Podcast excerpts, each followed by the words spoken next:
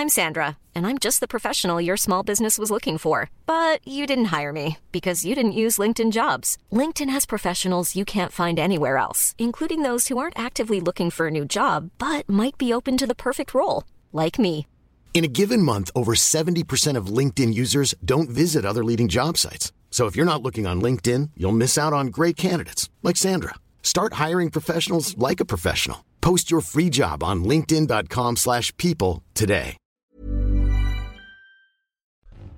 Bonjour à tous, c'est Bertrand je suis votre coach web. Bienvenue dans ce nouvel épisode de mon podcast dédié à la création de contenu et aux créateurs de contenu et aussi ne jamais l'oublier l'audience. Aujourd'hui justement je voudrais vous parler dans ce 60e épisode, oui 60e épisode, de trois contrats.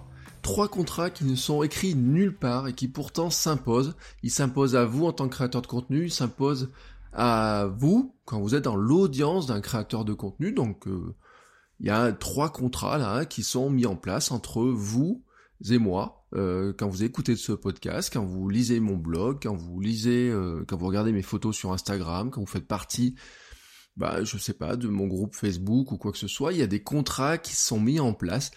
Vous ne les avez pas signés euh, numériquement ou avec un stylo ou quoi que ce soit, et pourtant quelque part, eh ben on s'est engagé dedans les uns envers les autres. Alors de quoi je veux parler? On parle souvent de ton, de style, euh, ça c'est l'identité de vos publications, on parle souvent de charte éditoriale, de ligne éditoriale, de contenu, de hiérarchisation pardon, des informations, et là c'est tout ce qui est choix des sujets, mais ces trois contrats-là, hein, on les euh, sont des contrats tacites, même si on verra plus tard qu'il euh, peut être un petit, peut aussi être partagé plus, plus clairement, mais qui vous unissent avec votre audience. Alors, dans ces trois contrats, le premier c'est le contrat de lecture. Alors c'est un concept qui est assez ancien, qui a été inventé dans les années 80 par la presse papier et notamment féminine, à une époque où il y avait la grande concurrence, toutes les semaines vous avez des nouveaux magazines féminins qui sortaient, et l'objectif des magazines était de dire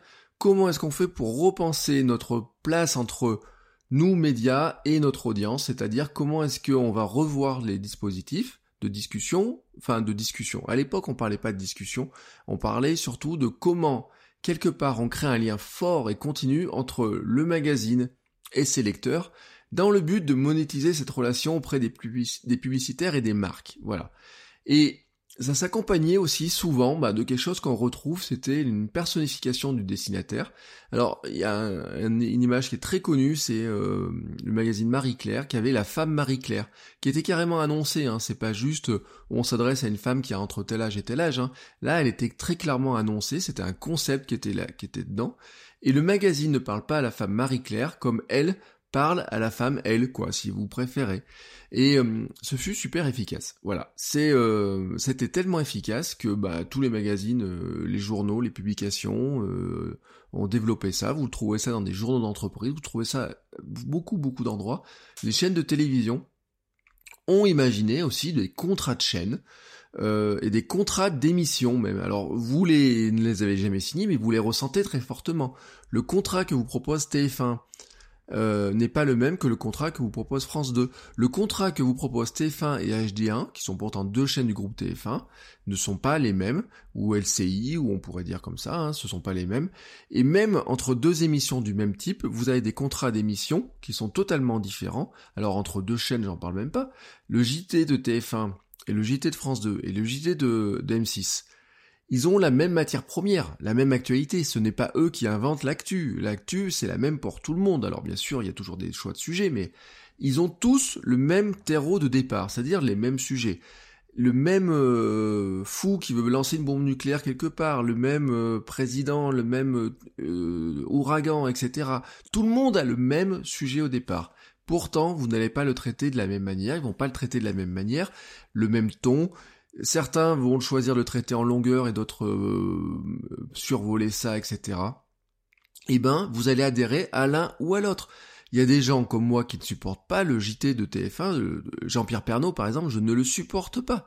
Et, euh, pourtant, lui, il a un contrat de, de lecture avec son audience qui est très très clair. Son audience se retrouve à fond dedans. C'est pas pour rien qu'il était le journal numéro un en Europe. Euh, je sais pas si c'est toujours le cas, mais c'est c'est un truc dont on n'imagine pas la portée. Ça fait 30 ans qu'il est là, qu'il a un contrat de lecture qui est très clair avec, euh, avec son audience. Et son audience, qu'est-ce qui va se passer? C'est que si Jean-Pierre Pernaud ne fait plus du Jean-Pierre Pernaud, eh ben, ils vont aller ailleurs. Voilà, tout simplement. Il y a, on va casser le contrat. Alors, ce contrat, c'est quoi? C'est l'audience c'est l'identité que votre audience va retrouver au fil de vos publications. Alors, ce sont des éléments de mise en forme, de contenu, le ton, la manière de parler d'un sujet, le sujet que vous allez choisir, la manière d'en parler. Vous allez donner des signes, en fait, que votre audience va retrouver à chaque fois. Il y a petite, euh, ça peut être des signatures de blog, ça peut être des manières de traiter votre sujet, ça peut être une présentation, ça peut être, vous savez, on s'est beaucoup moqué de BuzzFeed quand même sur euh, l'histoire en disant il faisait que des listes d'articles, etc. Sauf qu'en fait, c'était quelque part un bout de leur contrat. C'est-à-dire que c'est pas dire on va vous faire que des listes d'articles dans notre vie, mais ça fait partie de notre signature, de ce que vous allez retrouver, c'est-à-dire des, des bouts d'articles qui soient faciles à lire, parce que finalement vous prenez juste les titres et quelques images et vous avez compris exactement dans quoi on est. Le contrat qu'a passé BuzzFeed euh, avec ses lecteurs n'est pas le même que celui que passe Le Monde ou que celui que passe Libération par exemple. Et les lecteurs ne sont pas les mêmes. Pourquoi? Parce que quelque part, alors je vous dis pas que vous pouvez pas lire l'un et l'autre, mais c'est juste en fait la fidélisation à un de ces magazines-là, un de ces journaux, un de ces, c'est valable pour des blogs, pour des comptes Instagram, etc., pour des comptes Snapchat, pour des stories, pour des youtubeurs. C'est-à-dire que vous allez devenir fidèle à certains parce que le contrat qui passe avec vous vous intéresse. Moi, il y a des youtubeurs, par exemple, qui sont dans le domaine de la, de la forme et de la santé. Il y en a un euh, ou deux notamment, je pense, qui sont plus didactiques que, d'autres, etc. Et j'aime leur manière de présenter les choses. Et eh ben, je m'abonne plus à certains qu'à d'autres. Voilà, tout simplement. Alors, il est important que ce contrat-là soit assez clair dans votre tête.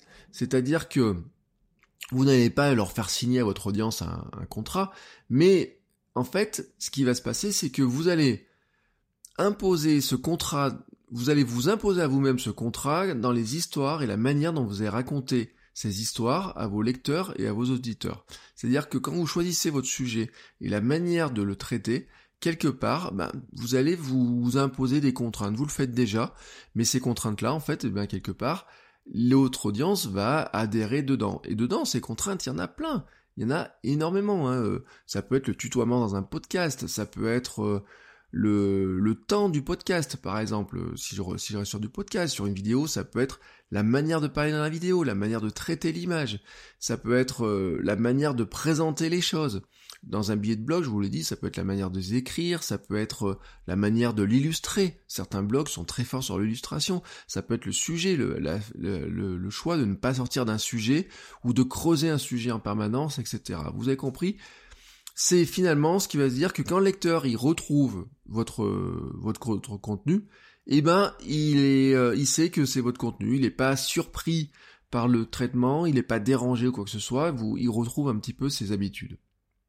Alors c'est là vraiment, c'est pour ça que je vous dis que c'est vraiment le lien de fidélisation. Hein, c'est l'idéal en fait, ça serait que ça soit le lien unique entre le média, donc vous en tant que média, et votre audience. C'est-à-dire que quelque part, je parlais d'alignement souvent, euh, souvent c'est un terme que, que j'utilise, mais quelque part c'est que vous, vous arriviez à vous aligner avec, euh, avec votre audience par ce biais de ce contrat tacite.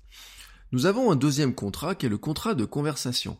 Alors ça c'est un contrat qui est beaucoup plus récent, bah, qui est venu au plus, euh, on va dire, grâce aux réseaux sociaux, au web 2.0, hein, comme on dit. Je vous rappelle quand même que le web 2.0 est, est du début du siècle, et que nous sommes en 2017, hein, donc euh, ce n'est pas euh, quelque chose de nouveau, mais dans la sphère médiatique, euh, le contrat de lecture est des années 80, le contrat de conversation, en fait, s'est imposé petit à petit parce que, bah, quelque part, nous, l'audience, nous, nous, en tant qu'audience, en tant que lecteur, on a, on a pris l'habitude, voilà, de vouloir s'exprimer, de vouloir discuter, etc., de vouloir pouvoir même influencer le contenu des, des magazines que nous lisons, etc.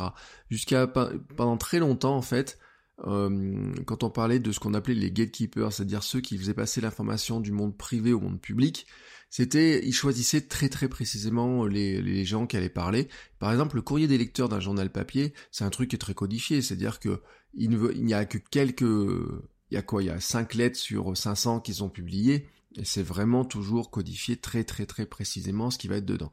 Sauf qu'en fait, le web a fait exploser un petit peu ça. Mais il n'y a pas que ça qui a fait exploser ça. Rappelez-vous, la libre antenne, hein, les radios. Libre antenne, moi j'étais gamin, euh, j'écoutais euh, Doc et Diffou, la, libre antenne de... C'était quoi, sur Fun Radio à l'époque, je sais même plus où ils étaient. Bah, c'était un truc qui était euh, révolutionnaire, mais libre antenne était encore plus ancienne que ça. Et maintenant, on a l'impression que la libre antenne, enfin, sincèrement, enfin, moi j'ai l'impression que ça signifie plus grand chose. Et en fait, la libre antenne, en plus, on a tous moyen, euh, quand on ouvre une page Facebook, n'importe qui peut venir s'exprimer, mettre des commentaires, etc. Donc, cette relation-là a changé. Mais la conversation, c'est quelque chose. Je vous ai déjà parlé du, du manifeste des évidences, le trou, euh, le, oui, bon, j'ai perdu le, le, mot en anglais, excusez-moi. Euh, la, première, le premier élément de, ce truc-là, c'est de dire les désormais les, euh, les contrats, la vente, c'est devenu ce sont des conversations. On est rentré dans une ère de la conversation. Et donc vous donnez la parole aux lecteurs, vous allez en fait surtout vous imaginez comment vous allez les impliquer dans vos contenus, dans la communauté que vous allez créer, euh, le soin euh, aussi que vous allez apporter à leur répondre. Comment vous, bah, si vous leur dites voilà vous m'envoyez un message et, je vous réponds bah oui bah vous le faites. Euh, est-ce que vous prenez du soin à leur répondre? Est-ce que vous faites de la réponse automatique? Comment vous répondez à leurs mails, à leurs commentaires sur votre blog, à euh, aux commentaires sur votre Instagram? Quelles sont aussi les règles, le ton que vous employez dans vos échanges, l'humeur que vous essayez d'inspirer dans un groupe Facebook par exemple?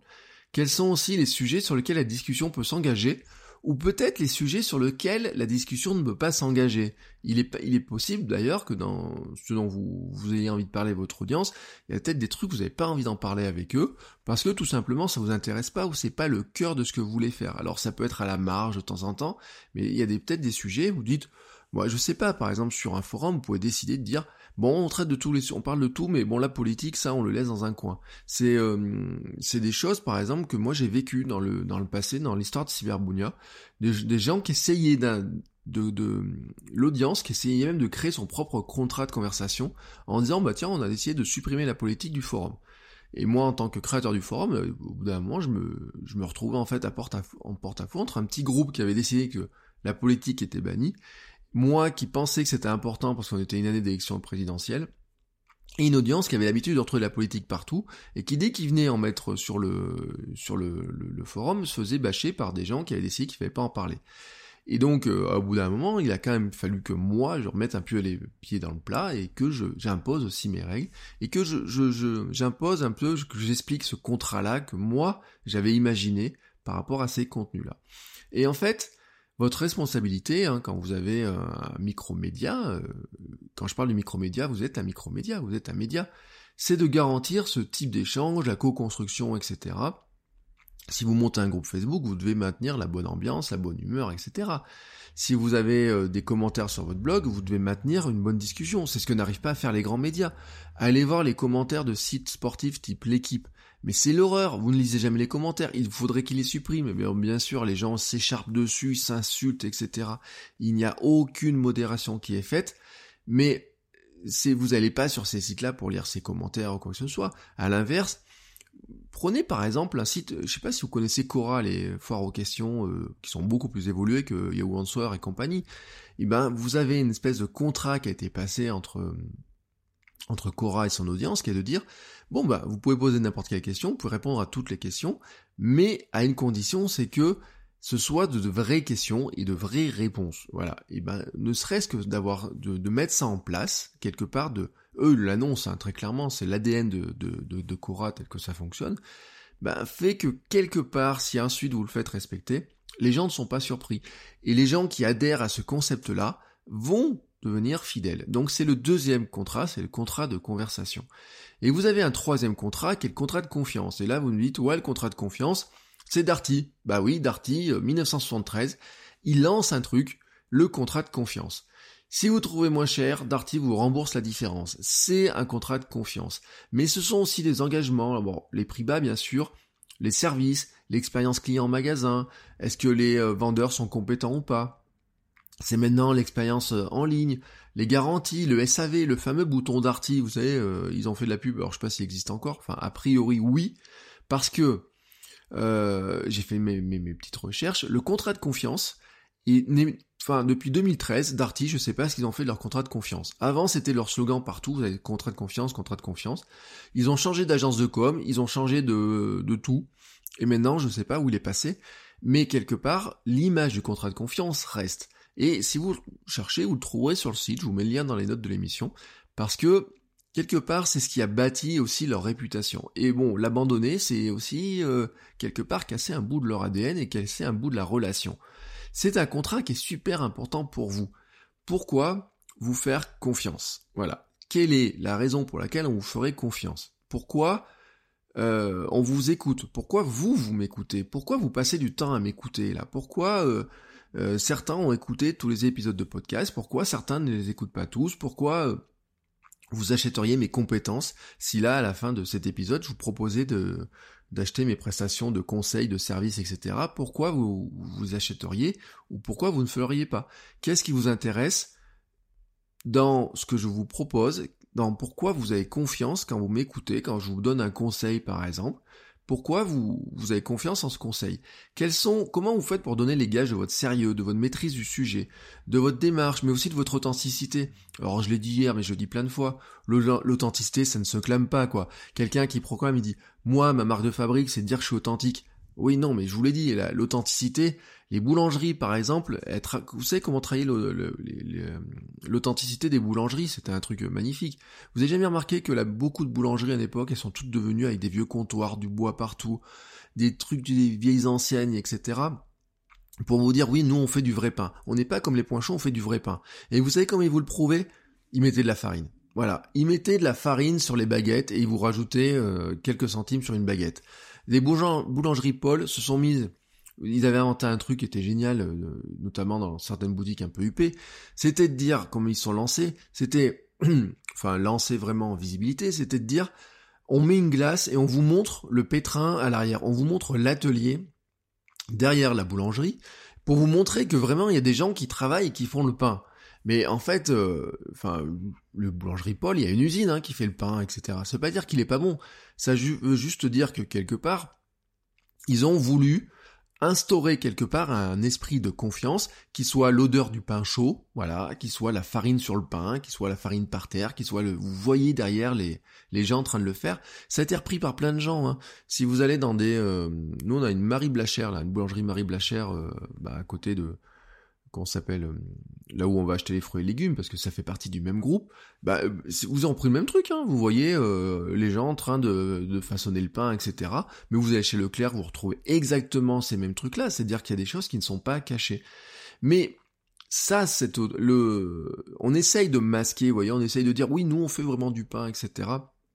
Mais soyons clairs, l'authenticité, ça ne se clame pas, ça se prouve, elle se montre ça se ressent, hein, c'est euh, un peu l'essence de ce contrat, c'est-à-dire que votre audience doit avoir confiance dans vos compétences, vos connaissances, oui, se rendre compte que si vous êtes un développeur, vous êtes un vrai développeur. Si vous parlez de sport, vous êtes vraiment un sportif. Si vous parlez de euh, des dernières sorties d'iPhone, vous êtes vraiment un mordu de, de, tech, de, de smartphones, etc. Que si vous parlez de jeux vidéo, vous êtes un vrai joueur de jeux vidéo, ou alors ou alors, si vous voulez parler de jeux vidéo, mais vous connaissez rien aux jeux vidéo, vous, votre contrat de confiance à vous que vous instaurez, c'est de dire, et votre contrat de lecture, et donc votre contrat de global de discussion, c'est de dire, je suis un newbie du jeu vidéo, je n'y comprends rien et tout, mais pendant un an, je vais essayer de devenir un star de jeu vidéo, et de jouer aux jeux vidéo, et de devenir un pro du jeu vidéo. Dans ce cas-là, on n'est plus du tout dans le même contrat, on n'est plus du tout dans la même relation. Mais là, vous l'avez annoncé, ou en tout cas vous l'avez montré, parce que oui, je vous l'ai dit au départ, ce sont des contrats tacites, mais vous pouvez aussi les annoncer. Là où on le voit, on va le voir beaucoup, ces, annonces-là notamment, c'est parce qu'il y a un cas particulier, c'est notamment tout ce qui est test produit. Euh, le test produit, vous savez, vous avez toujours un doute. Euh, vous voyez un, un, logiciel dont on parle ou un produit dont on parle dans un magazine ou un journal, et vous dites, bon, c'est un vrai article, ils ont acheté le produit euh, ou quoi ou pas ou est-ce que euh, c'est une pub ou quoi. J'ai lu un article hier du Le Temps, euh, le magazine, le journal Le Temps suisse sur un purificateur Dyson ou sur leur qui se commande, vous savez, c'est les leur ventilateur là qui se commande par smartphone. Et l'article, quand je le lis, je me dis mais c'est une pub pour Dyson. C'est pas un article, c'est un journaliste qui signe, qui fait un test du produit, mais c'est pas possible quoi. C'est ce truc-là n'est pas un article, c'est une publicité.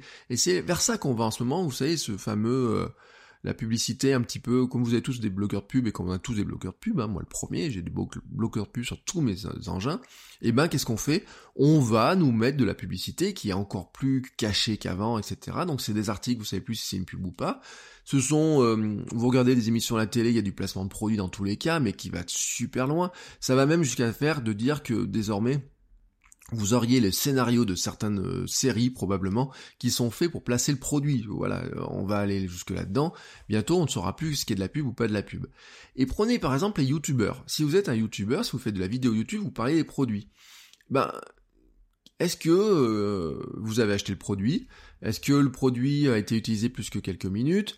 Est-ce que vous l'aimez ou pas? Est-ce que vous ne l'aimez pas mais vous dites que vous l'aimez parce que la marque vous a demandé de l'aimer?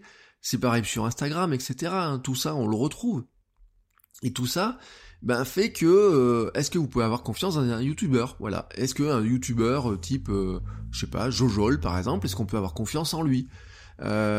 Comment lui, il montre qu'on peut avoir confiance en lui quand il parle d'un produit? Alors moi, j'ai, je le regarde pas vraiment beaucoup, hein, mais c'est le genre de, personnage qui vous dit très clairement, bah voilà, ce truc-là, c'est la marque qui me l'a envoyé. Bah, au moins là, vous êtes, vous le savez.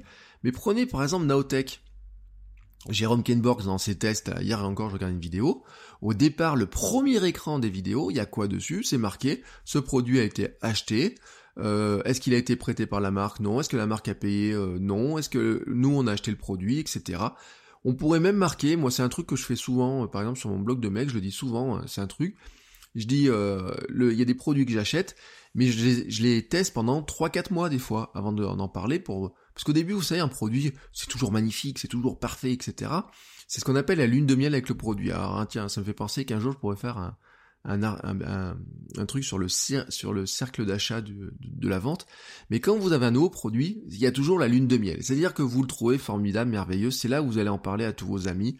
C'est là où vous allez devenir les meilleurs influenceurs, les meilleurs recommandeurs, parce que vous trouvez qu'il est génial. Vous voyez, là, je vois sur mon bureau, j'ai un casque audio. Les premiers jours, je vais trouver, waouh, il est génial et tout. Si je fais un billet de blog, je vais dire, il est génial et tout, le son est top, là. Et puis dans trois mois, je vais, je dire, mais oui, mais en fait, il y a un truc qui marche pas, ça c'est déjà cassé, etc. Vous voyez, c'est logique. Mais sauf que vous, quand vous regardez les tests sur YouTube, ou quand vous lisez un test sur un blog, un magazine ou quoi que ce soit, vous aimeriez le savoir tout ça, vous, vous aimeriez le voir ce truc-là. Alors c'est pour ça d'ailleurs que Instagram met en place des nouvelles fonctionnalités pour montrer cette relation-là entre les marques, les Instagrammeurs, etc. C'est pour ça que vous avez des Instagrammeuses qui sont en train de mettre des petits symboles. J'en ai vu une qui met un petit P pour marquer que c'est la publicité, par exemple. C'est quoi? C'est toutes ces marques-là de hum, contrat de contrat de confiance que vous que vous signez vous avec votre audience, qui est implicite mais quelque part qui se construit en plus du contrat avec le contrat de lecture, le contrat de conversation vous avez ces trois, euh, trois contrats-là qui se construisent et qui construisent quoi? La base d'une relation longue et sincère entre vous et votre audience.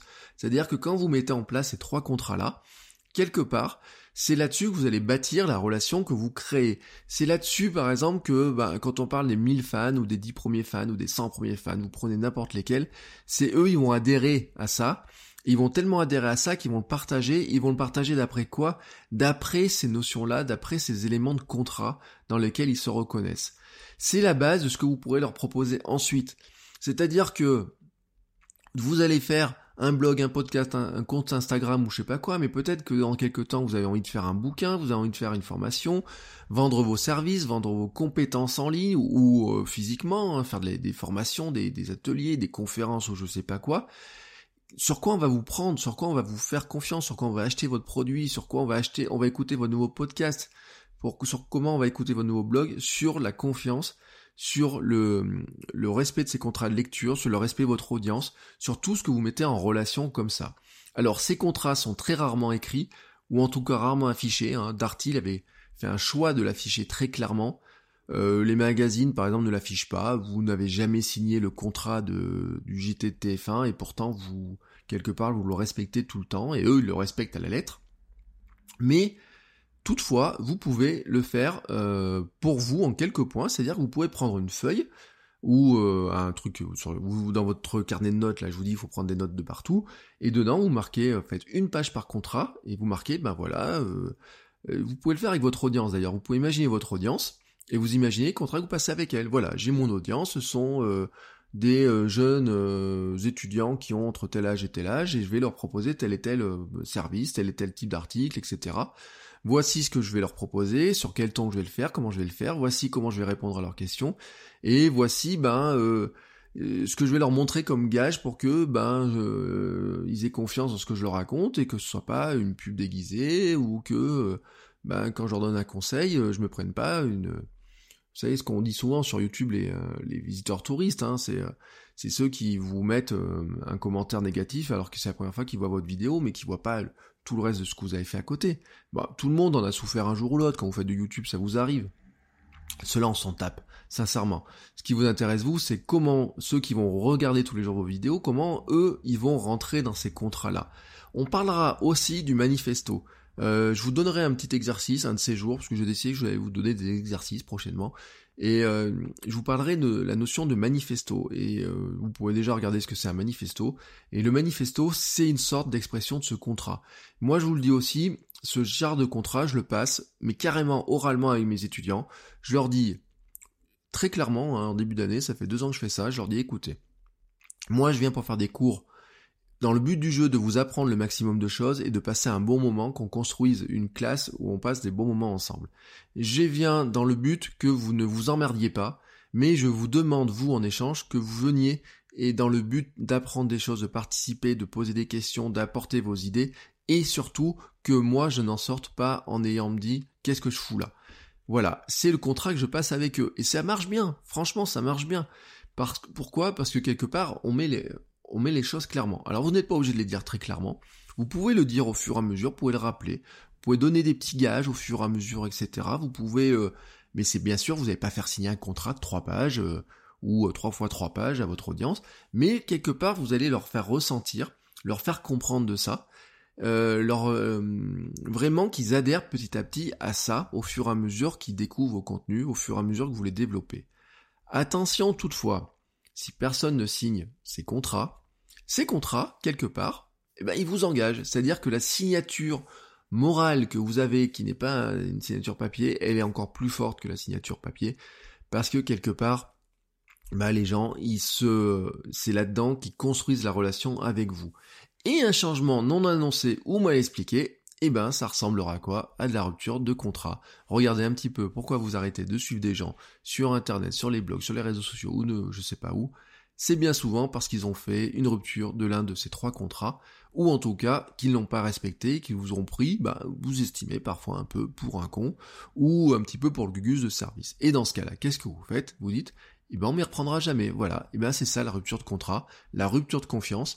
Eh ben rebâtir la confiance derrière, autant vous dire, que c'est le plus compliqué. Donc c'est pour ça que ces trois contrats-là, finalement, on prend lecture, euh, discussion, confiance, les trois, ces trois contrats-là bâtissent une relation vraiment de confiance hein, au global, et c'est pour ça qu'une fois que vous avez établi ces règles-là, eh ben, vous êtes engagé vis-à-vis -vis de votre audience.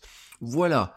Donc, ce que je voulais vous dire sur ces trois euh, piliers, un petit peu, pour moi, ce sont trois piliers sur lesquels on ne trahit souvent pas assez. On les a en tête, mais il faudrait qu'on les explicite au moins chez nous. Vous voyez, enfin, je pense que vous pourriez les afficher au mur ou sur votre écran ou sur votre panneau d'inspiration. Dire voilà, euh, voici ce que je m'engage à dire à mon audience. Voici comment je m'engage à leur, à interagir avec eux. Voici comment comment je leur montre qui je suis et pourquoi je m'autorise à leur donner ça comme, comme information et vous verrez que ben, si vous rentrez, restez bien là-dedans, si vous cadrez bien ça au moins dans votre tête, notamment ça vous donne des très très bonnes bases ensuite pour développer votre contenu et pour passer d'un média à l'autre et amener votre audience avec vous et faire qu'elle devienne plus, euh, comment dire, euh, plus fidèle. Voilà, tout simplement parce que c'est là-dessus que se construit la pérennité et la fidélité avec de la relation avec votre audience. Voilà, c'est tout pour aujourd'hui. Euh, je vous souhaite à tous une très très belle journée. Je vous, euh, nous sommes toujours dans la semaine de rentrée, donc je vous rappelle que c'est ben, toujours le moment dans lequel on a plein de projets, mais c'est pas tout d'avoir des projets. Le mieux, c'est de les réaliser. Allez, à ciao, à demain, ciao ciao.